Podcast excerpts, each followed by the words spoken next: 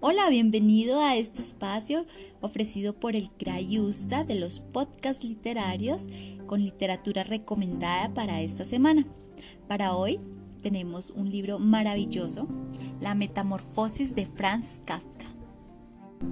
Kafka nació el 3 de julio de 1883 en Praga y falleció el 3 de junio de 1924 con tan solo 40 años.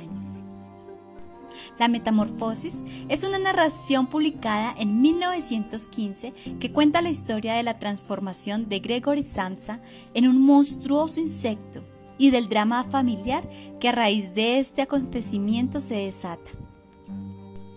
En la obra se identifican temas como identidad, relaciones y egoísmo, autoridad, culpa y frustración, soledad y aislamiento, entre otras. Esta obra se convirtió con el paso del tiempo en una de las grandes obras de la literatura universal. Si aún no la has leído, es la oportunidad para comenzar a hacerlo. Así que te invito a iniciar la lectura.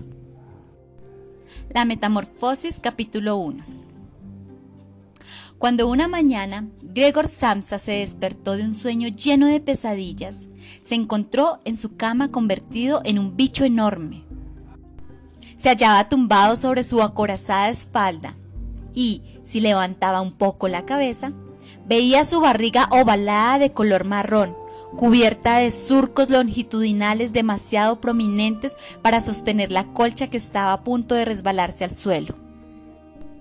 Se le nublaba la vista al contemplar las numerosas y esmirriadas patas que no tenían nada que ver con las proporciones de sus piernas de antaño.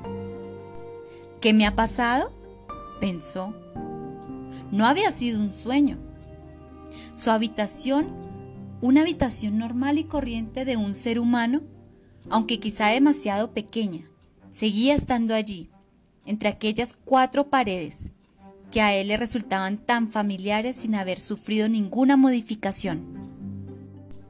Encima de la mesa, en la que estaba esparcida una colección de muestras de paños, Samsa era viajante colgaba la fotografía que él había recortado no hacía mucho tiempo de una revista para ponerle un precioso marco dorado.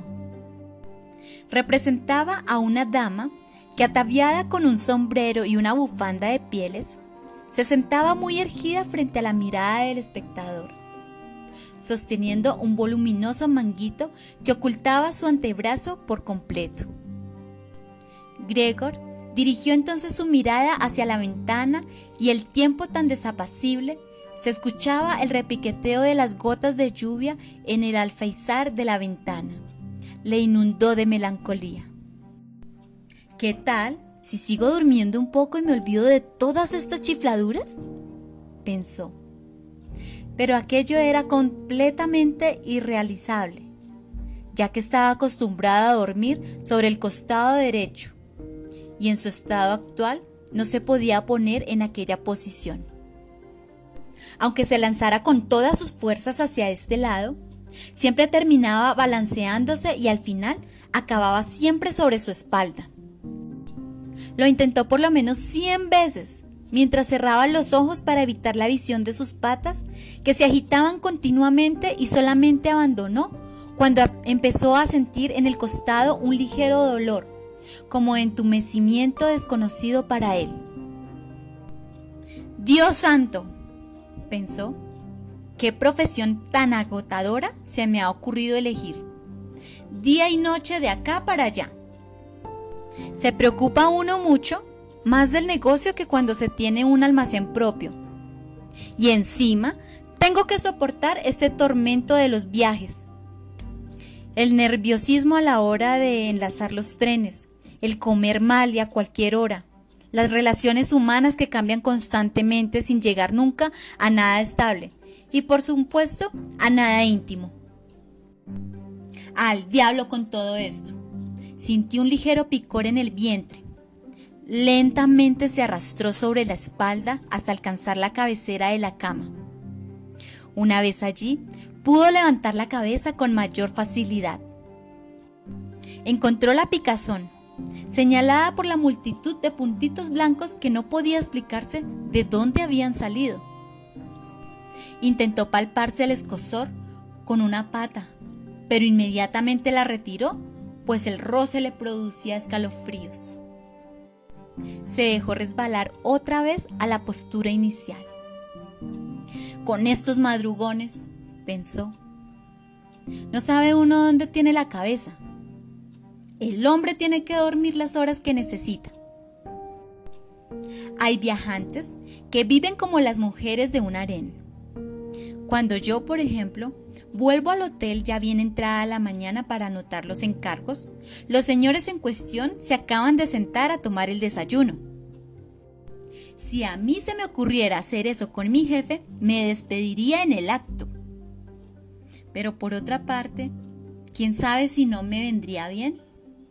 Si no fuera por mis padres, ya hace tiempo que me hubieran despedido. Me habría plantado delante del jefe y le habría dicho todo lo que pienso sin callarme nada.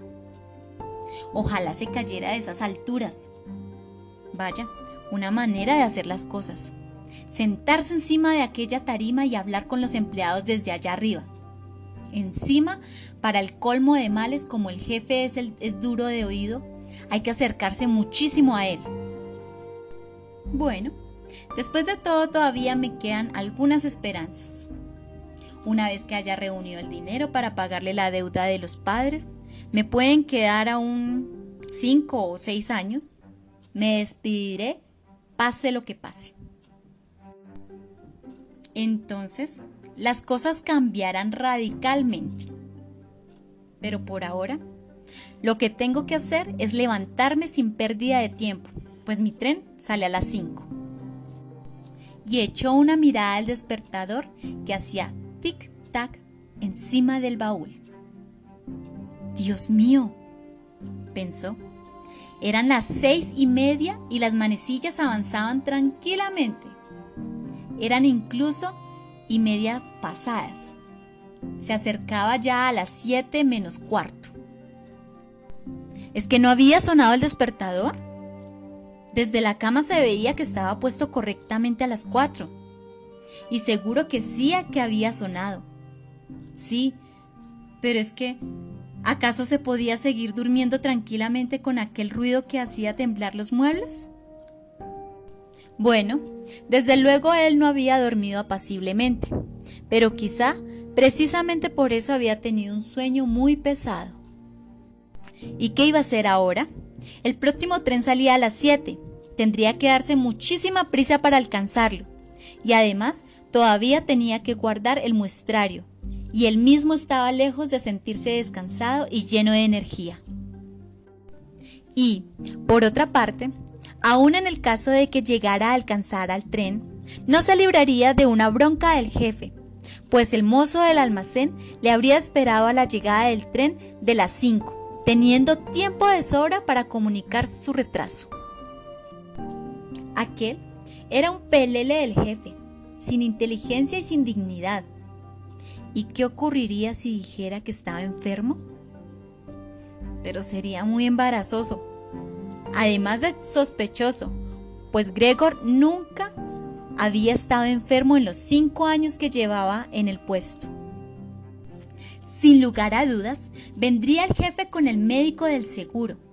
Le haría mil reproches a los padres por haber criado un hijo tan holgazán, y de nada servirían las réplicas, pues siempre podría referirse al diagnóstico del médico, para el cual la única enfermedad existente entre los seres humanos es la holgazanería.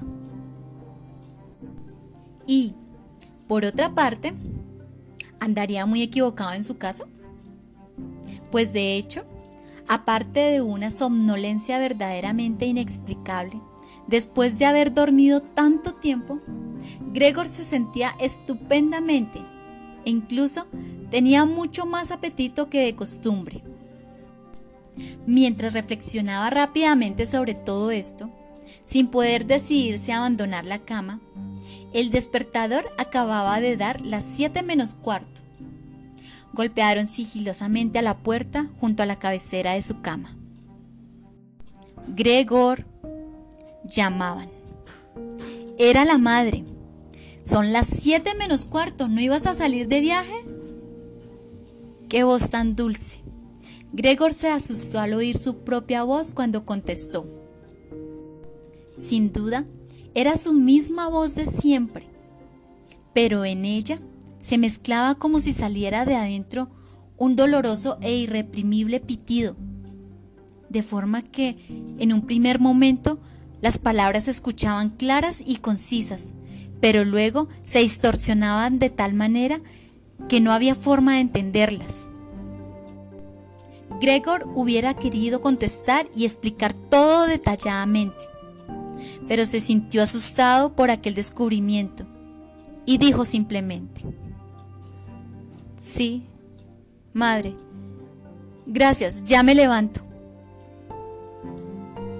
Por lo visto, el cambio producido en la voz de Gregor no se apreciaba al otro lado de la puerta de madera, pues la madre se tranquilizó con aquella explicación y se marchó.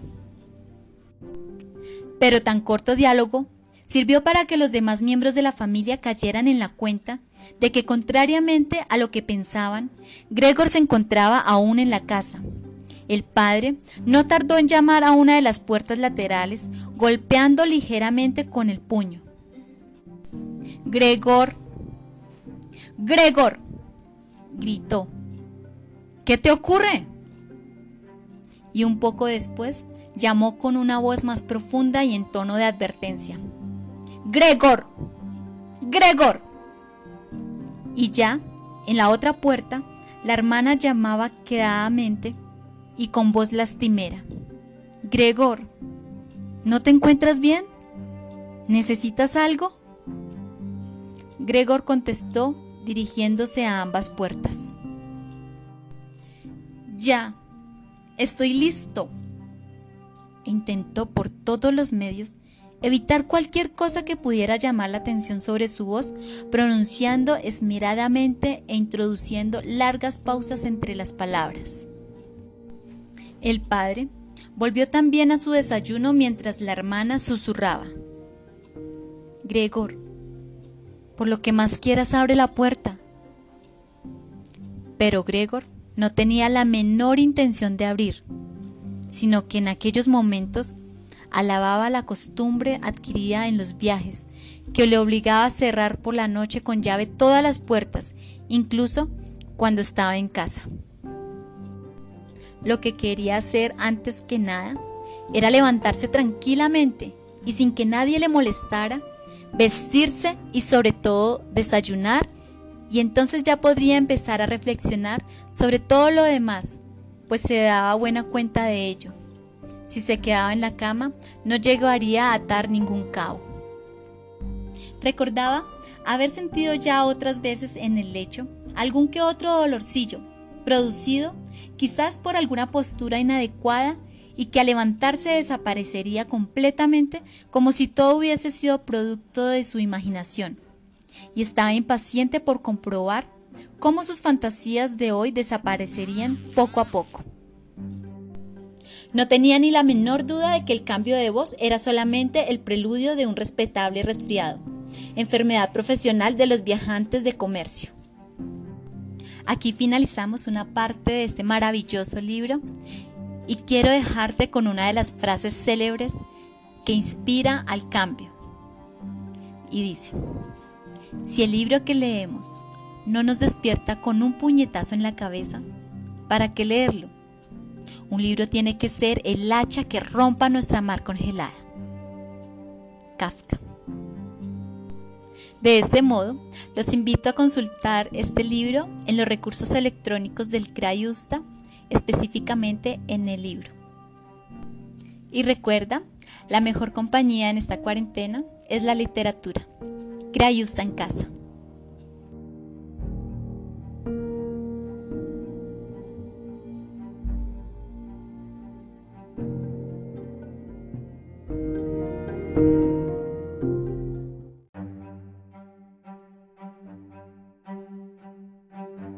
Hola, bienvenido a este espacio ofrecido por el Crayusta de los podcasts literarios con literatura recomendada para esta semana.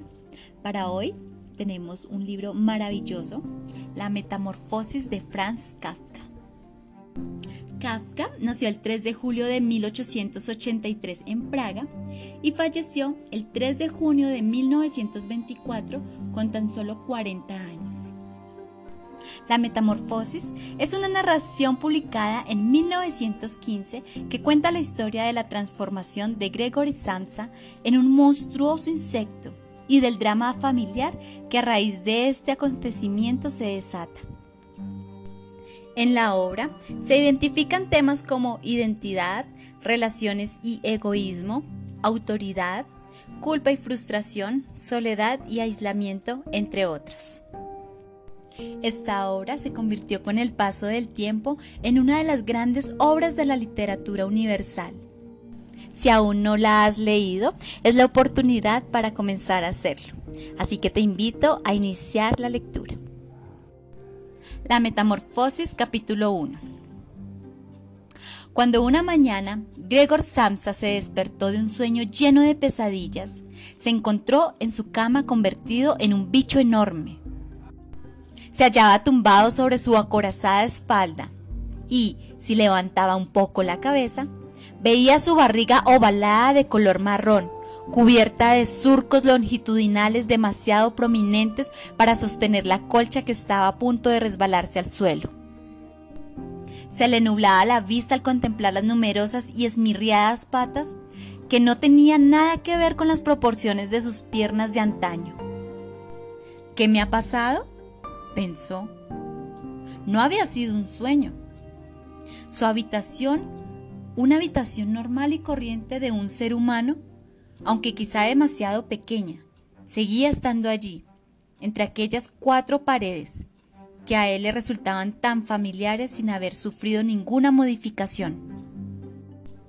Encima de la mesa, en la que estaba esparcida una colección de muestras de paños, Samsa era viajante. Colgaba la fotografía que él había recortado no hacía mucho tiempo de una revista para ponerle un precioso marco dorado representaba a una dama que ataviada con un sombrero y una bufanda de pieles, se sentaba muy erguida frente a la mirada del espectador, sosteniendo un voluminoso manguito que ocultaba su antebrazo por completo. Gregor dirigió entonces su mirada hacia la ventana y el tiempo tan desapacible se escuchaba el repiqueteo de las gotas de lluvia en el alféizar de la ventana le inundó de melancolía. ¿Qué tal si sigo durmiendo un poco y me olvido de todas estas chifladuras? pensó. Pero aquello era completamente irrealizable, ya que estaba acostumbrada a dormir sobre el costado derecho, y en su estado actual no se podía poner en aquella posición. Aunque se lanzara con todas sus fuerzas hacia este lado, Siempre terminaba balanceándose y al final acababa siempre sobre su espalda. Lo intentó por lo menos 100 veces, mientras cerraba los ojos para evitar la visión de sus patas, que se agitaban continuamente y solamente abandonó cuando empezó a sentir en el costado un ligero dolor, como entumecimiento desconocido para él. Dios santo, pensó, ¿Qué profesión tan agotadora se me ha ocurrido elegir? Día y noche de acá para allá. Se preocupa uno mucho más del negocio que cuando se tiene un almacén propio. Y encima tengo que soportar este tormento de los viajes. El nerviosismo a la hora de enlazar los trenes, el comer mal y a cualquier hora, las relaciones humanas que cambian constantemente sin llegar nunca a nada estable y por supuesto a nada íntimo. Al diablo con todo esto. Sintió un ligero picor en el vientre. Lentamente se arrastró sobre la espalda hasta alcanzar la cabecera de la cama. Una vez allí, pudo levantar la cabeza con mayor facilidad. Encontró la picazón, señalada por la multitud de puntitos blancos que no podía explicarse de dónde habían salido. Intentó palparse el escosor con una pata, pero inmediatamente la retiró, pues el roce le producía escalofríos. Se dejó resbalar otra vez a la postura inicial. Con estos madrugones, pensó, No sabe uno dónde tiene la cabeza. El hombre tiene que dormir las horas que necesita. Hay viajantes que viven como las mujeres de un harén. Cuando yo, por ejemplo, vuelvo al hotel ya bien entrada la mañana para anotar los encargos, los señores en cuestión se acaban de sentar a tomar el desayuno. Si a mí se me ocurriera hacer eso con mi jefe, me despediría en el acto. Pero por otra parte, ¿quién sabe si no me vendría bien? Si no fuera por mis padres, ya hace tiempo que me hubieran despedido. Me habría plantado delante del jefe y le habría dicho todo lo que pienso sin callarme nada. Ojalá se cayera de esas alturas. Vaya, una manera de hacer las cosas. Sentarse encima de aquella tarima y hablar con los empleados desde allá arriba. Encima, para el colmo de males, como el jefe es, es duro de oído, hay que acercarse muchísimo a él. Bueno, después de todo todavía me quedan algunas esperanzas. Una vez que haya reunido el dinero para pagarle la deuda de los padres, me pueden quedar aún cinco o seis años. Me despediré, pase lo que pase. Entonces, las cosas cambiarán radicalmente. Pero por ahora, lo que tengo que hacer es levantarme sin pérdida de tiempo, pues mi tren sale a las 5. Y echó una mirada al despertador que hacía tic-tac encima del baúl. Dios mío, pensó. Eran las seis y media y las manecillas avanzaban tranquilamente. Eran incluso y media pasadas. Se acercaba ya a las siete menos cuarto. ¿Es que no había sonado el despertador? Desde la cama se veía que estaba puesto correctamente a las cuatro. Y seguro que sí que había sonado. Sí, pero es que, ¿acaso se podía seguir durmiendo tranquilamente con aquel ruido que hacía temblar los muebles? Bueno, desde luego él no había dormido apaciblemente, pero quizá precisamente por eso había tenido un sueño muy pesado. ¿Y qué iba a hacer ahora? El próximo tren salía a las 7. Tendría que darse muchísima prisa para alcanzarlo. Y además todavía tenía que guardar el muestrario. Y él mismo estaba lejos de sentirse descansado y lleno de energía. Y, por otra parte, Aún en el caso de que llegara a alcanzar al tren, no se libraría de una bronca del jefe, pues el mozo del almacén le habría esperado a la llegada del tren de las 5, teniendo tiempo de sobra para comunicar su retraso. Aquel era un pelele del jefe, sin inteligencia y sin dignidad. ¿Y qué ocurriría si dijera que estaba enfermo? Pero sería muy embarazoso además de sospechoso, pues Gregor nunca había estado enfermo en los cinco años que llevaba en el puesto. Sin lugar a dudas, vendría el jefe con el médico del seguro. Le haría mil reproches a los padres por haber criado un hijo tan holgazán, y de nada servirían las réplicas, pues siempre podría referirse al diagnóstico del médico, para el cual la única enfermedad existente entre los seres humanos es la holgazanería. Y, por otra parte, ¿andaría muy equivocado en su caso? Pues de hecho, aparte de una somnolencia verdaderamente inexplicable, después de haber dormido tanto tiempo, Gregor se sentía estupendamente e incluso tenía mucho más apetito que de costumbre. Mientras reflexionaba rápidamente sobre todo esto, sin poder decidirse a abandonar la cama, el despertador acababa de dar las siete menos cuarto. Golpearon sigilosamente a la puerta junto a la cabecera de su cama. Gregor llamaban. Era la madre. Son las siete menos cuarto, ¿no ibas a salir de viaje? Qué voz tan dulce. Gregor se asustó al oír su propia voz cuando contestó.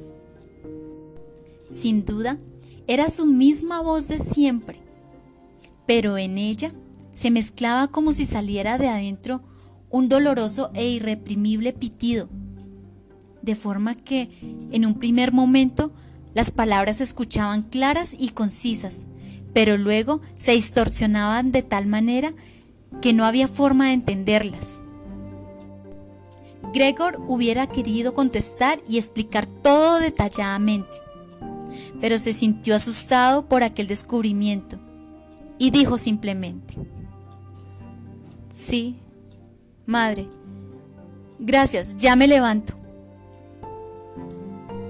Por lo visto, el cambio producido en la voz de Gregor no se apreciaba al otro lado de la puerta de madera, pues la madre se tranquilizó con aquella explicación y se marchó. Pero tan corto diálogo sirvió para que los demás miembros de la familia cayeran en la cuenta de que contrariamente a lo que pensaban, Gregor se encontraba aún en la casa. El padre no tardó en llamar a una de las puertas laterales, golpeando ligeramente con el puño.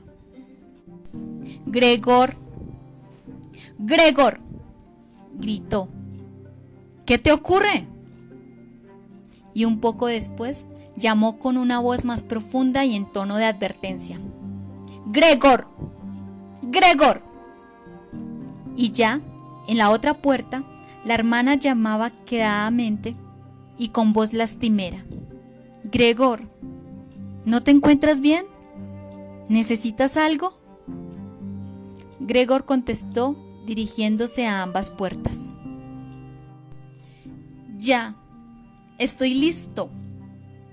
Intentó por todos los medios evitar cualquier cosa que pudiera llamar la atención sobre su voz, pronunciando esmeradamente e introduciendo largas pausas entre las palabras. El padre volvió también a su desayuno mientras la hermana susurraba. Gregor, por lo que más quieras abre la puerta. Pero Gregor no tenía la menor intención de abrir, sino que en aquellos momentos alababa la costumbre adquirida en los viajes, que le obligaba a cerrar por la noche con llave todas las puertas, incluso cuando estaba en casa. Lo que quería hacer antes que nada era levantarse tranquilamente y sin que nadie le molestara, vestirse y sobre todo desayunar y entonces ya podría empezar a reflexionar sobre todo lo demás, pues se daba buena cuenta de ello. Si se quedaba en la cama, no llegaría a atar ningún cabo. Recordaba haber sentido ya otras veces en el lecho algún que otro dolorcillo, producido quizás por alguna postura inadecuada y que al levantarse desaparecería completamente como si todo hubiese sido producto de su imaginación. Y estaba impaciente por comprobar cómo sus fantasías de hoy desaparecerían poco a poco. No tenía ni la menor duda de que el cambio de voz era solamente el preludio de un respetable resfriado, enfermedad profesional de los viajantes de comercio. Aquí finalizamos una parte de este maravilloso libro y quiero dejarte con una de las frases célebres que inspira al cambio. Y dice, si el libro que leemos no nos despierta con un puñetazo en la cabeza, ¿para qué leerlo? Un libro tiene que ser el hacha que rompa nuestra mar congelada. Kafka. De este modo, los invito a consultar este libro en los recursos electrónicos del Crayusta específicamente en el libro. Y recuerda, la mejor compañía en esta cuarentena es la literatura. Crayusta en casa.